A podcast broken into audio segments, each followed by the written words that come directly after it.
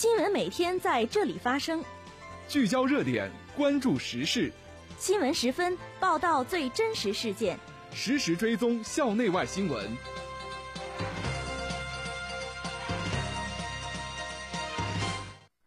听众朋友，下午好，欢迎收听今天的新闻十分。今天是二零一九年十月九号，星期三，农历九月十一。今天夜间到明天白天，聊城地区天气小雨，气温十一度到二十二度。这次节目的主要内容有：学校召开不忘初心、牢记使命主题教育工作调度会；我校女子教工气排球队获得全省冠军；习近平回信问候勉励澳门退休老人；政务处分法草案公开征求意见。下面请听详细内容。首先是校内新闻。十月八号。学校召开“不忘初心、牢记使命”主题教育工作调度会，听取各单位各部门主题教育进展情况汇报，深入推进主题教育各项工作。党委书记马春林、党委副书记、校长王昭峰、党委副书记王强、党委常委、宣传部部长乔炳武、党委常委、组织部部长黄富峰出席会议。马春林、王昭峰认真听取了工作汇报。肯定了学校主题工作教育取得的成果，同时指出主题教育的开展仍然存在不平衡、不均衡的问题，要求各单位各部门接下来要结合工作实际，紧盯关键领域，做好专题调研，发现真问题，迎难而上，推动学校核心指标不断提升，进一步提高我校的办学质量和办学水平。要求各单位各部门立足高校主题教育的着力点。压紧压实工作进度，提升干事创业的使命感和责任感，不断汇聚学校改革发展的强大动力。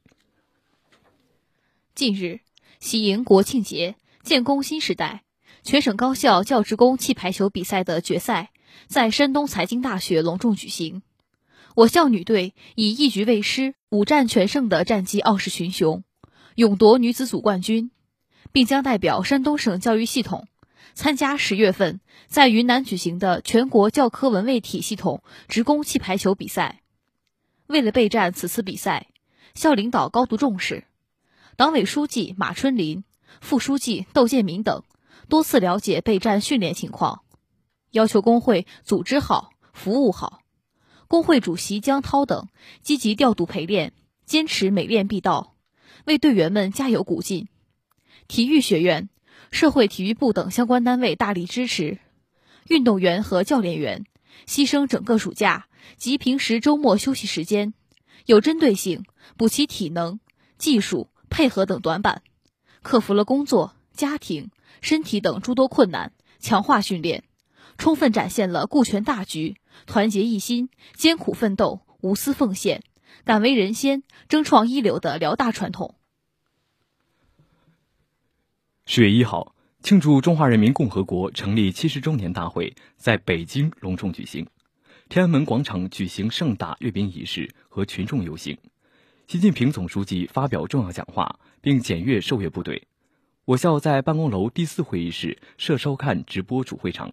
学校党委常委班子成员马春林、王昭峰、王强、窦建民、徐昌然、赵长林、白长林、乔炳武、黄富峰。和党委、党总支、党员干部在主会场收看，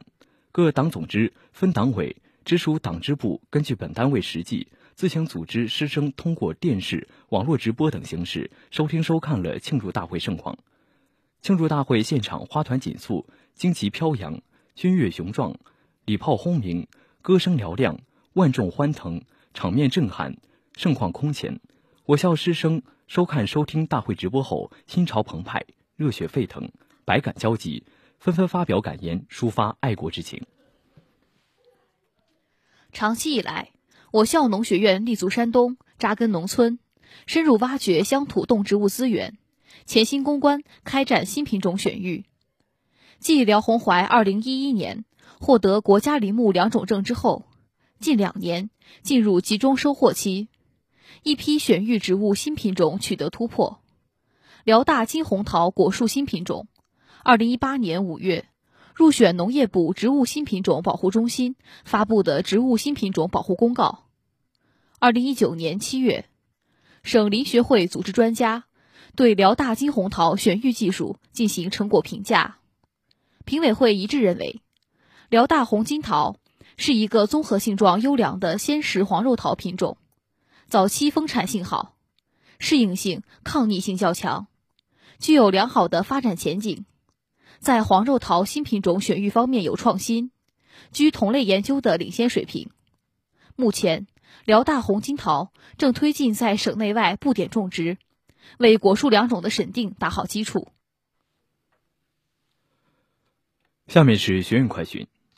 近日，政治与公共管理学院于东校区六号教学楼举行二零一九级新生开学典礼。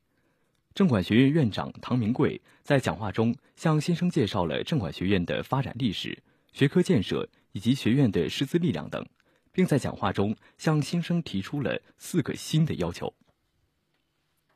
近日，政治与公共管理学院第三次学生代表大会于东校区六号教学楼召开，政管学院党总支副书记、副院长季昌伟，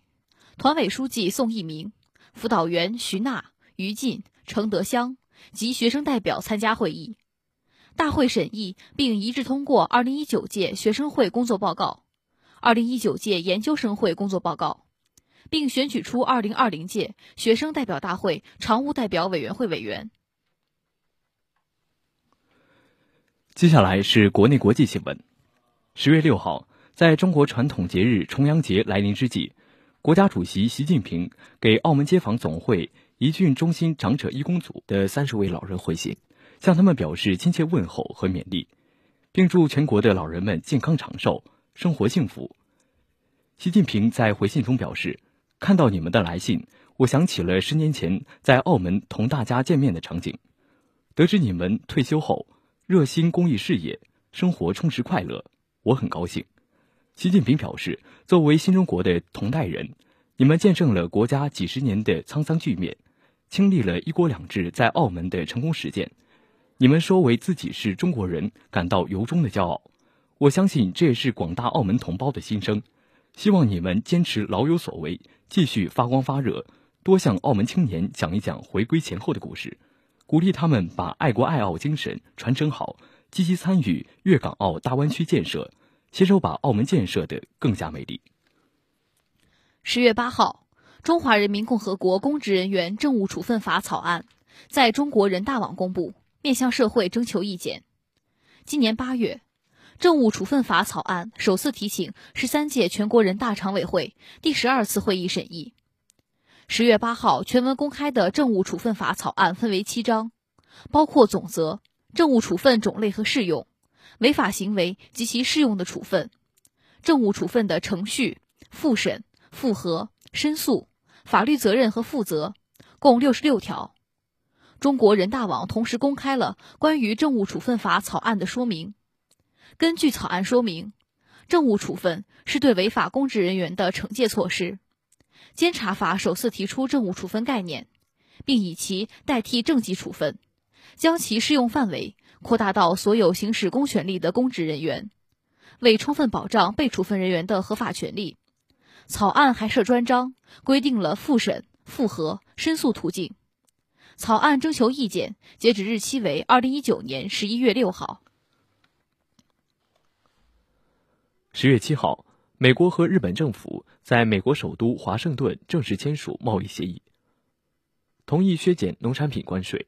这一协议不包括汽车产品，美社联称之为“迷你协议”。